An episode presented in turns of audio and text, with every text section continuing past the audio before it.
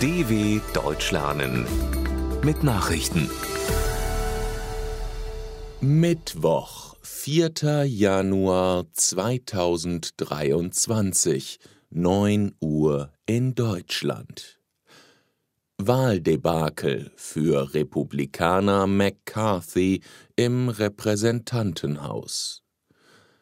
Das US-Repräsentantenhaus hat die Wahl eines Vorsitzenden nach drei erfolglosen Abstimmungen vertagt.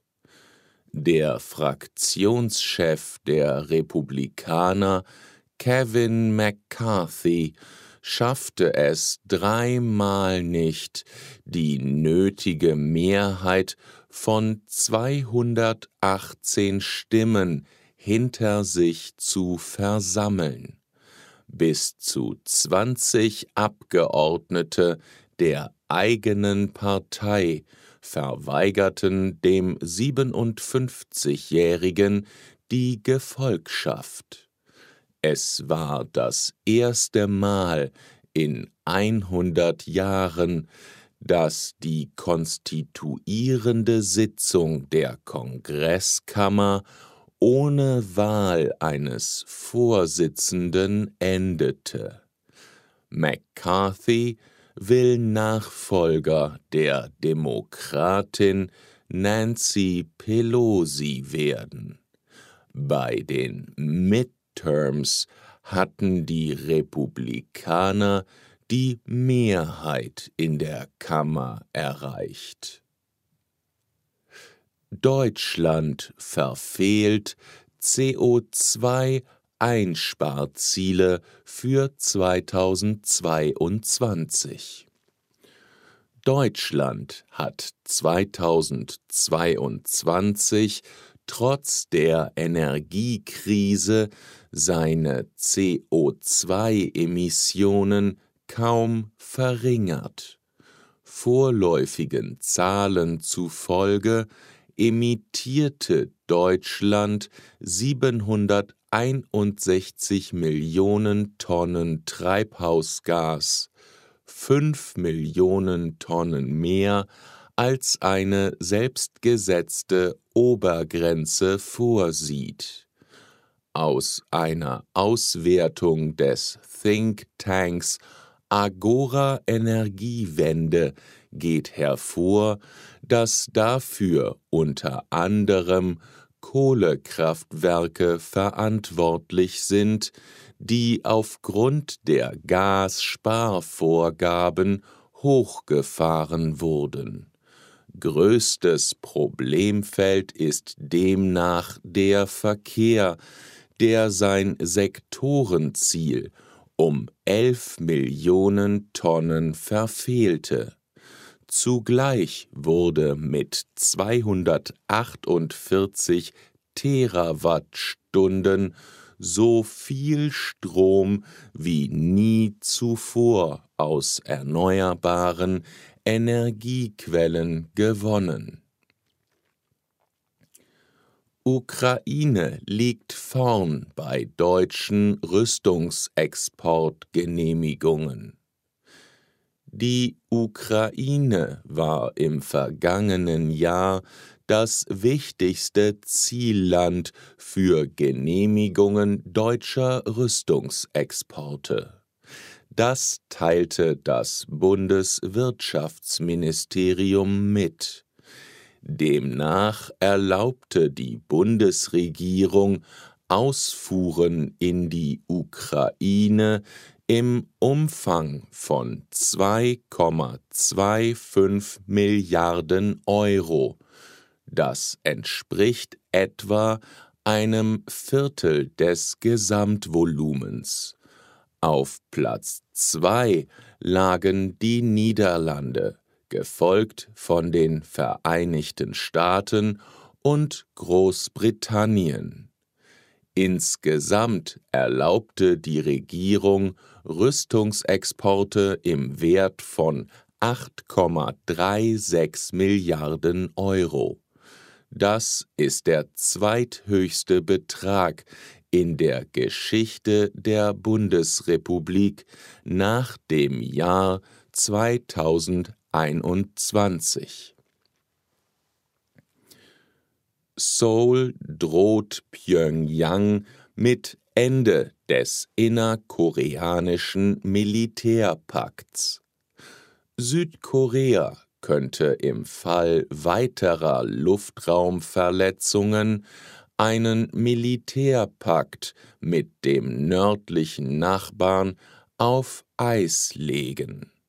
Präsident Yoon Suk-yeol würde eine Aussetzung des Abkommens von 2018 in Betracht ziehen, falls Nordkorea wie in der vergangenen Woche erneut in den südkoreanischen Luftraum eindringe, berichtete die südkoreanische Nachrichtenagentur Yonhap.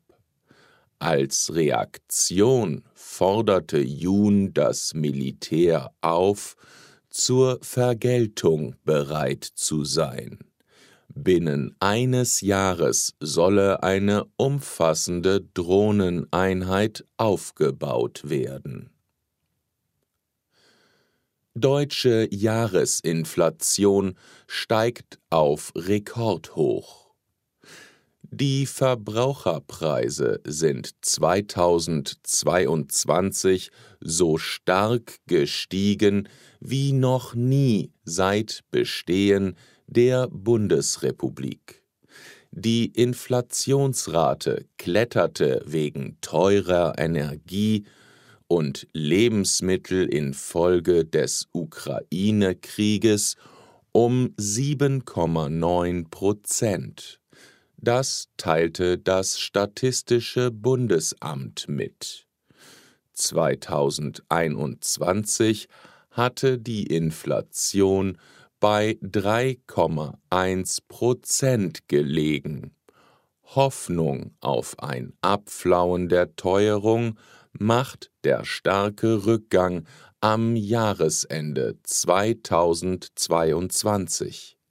Niedrigere Energiepreise und die staatliche Erdgashilfe ließen die Verbraucherpreise im Dezember nur noch um 8,6 Prozent wachsen. Im Oktober betrug die Teuerungsrate 10,4 Prozent, der höchste Stand seit 1951. Französische Stadt Pantin ändert für ein Jahr ihren Namen. Die französische Stadt Pantin nennt sich im Bemühen um die Gleichheit zwischen Frauen und Männern ein Jahr lang Pantin, dem Namen des Vororts nördlich von Paris, werde ein E hinzugefügt, sagte der sozialistische Bürgermeister Bertrand Kern. Im Französischen zeigt ein E am Wortende oft eine weibliche Form an. Nach Aussage Kerns soll die Änderung die Ungleichheiten zwischen Männern und Frauen sowie die Gewalt gegen Frauen kritisieren. Ansonsten bleibt die Aktion symbolisch. Es gibt weder ein neues Schild am Ortseingang, noch wird der Name in der offiziellen Korrespondenz geändert. Brasiliens Idol Pelé in Santos bestattet. Nach einer dreitägigen Staatstrauer ist der brasilianische Fußballstar Pelé mit einer feierlichen Zeremonie im engsten Familienkreis in Santos beigesetzt worden. Der 82-Jährige fand seine letzte Ruhestätte auf dem höchsten Friedhof der Welt. Das Friedhof-Hochhaus liegt in Sichtweite des Stadions seines langjährigen Vereins FC Santos.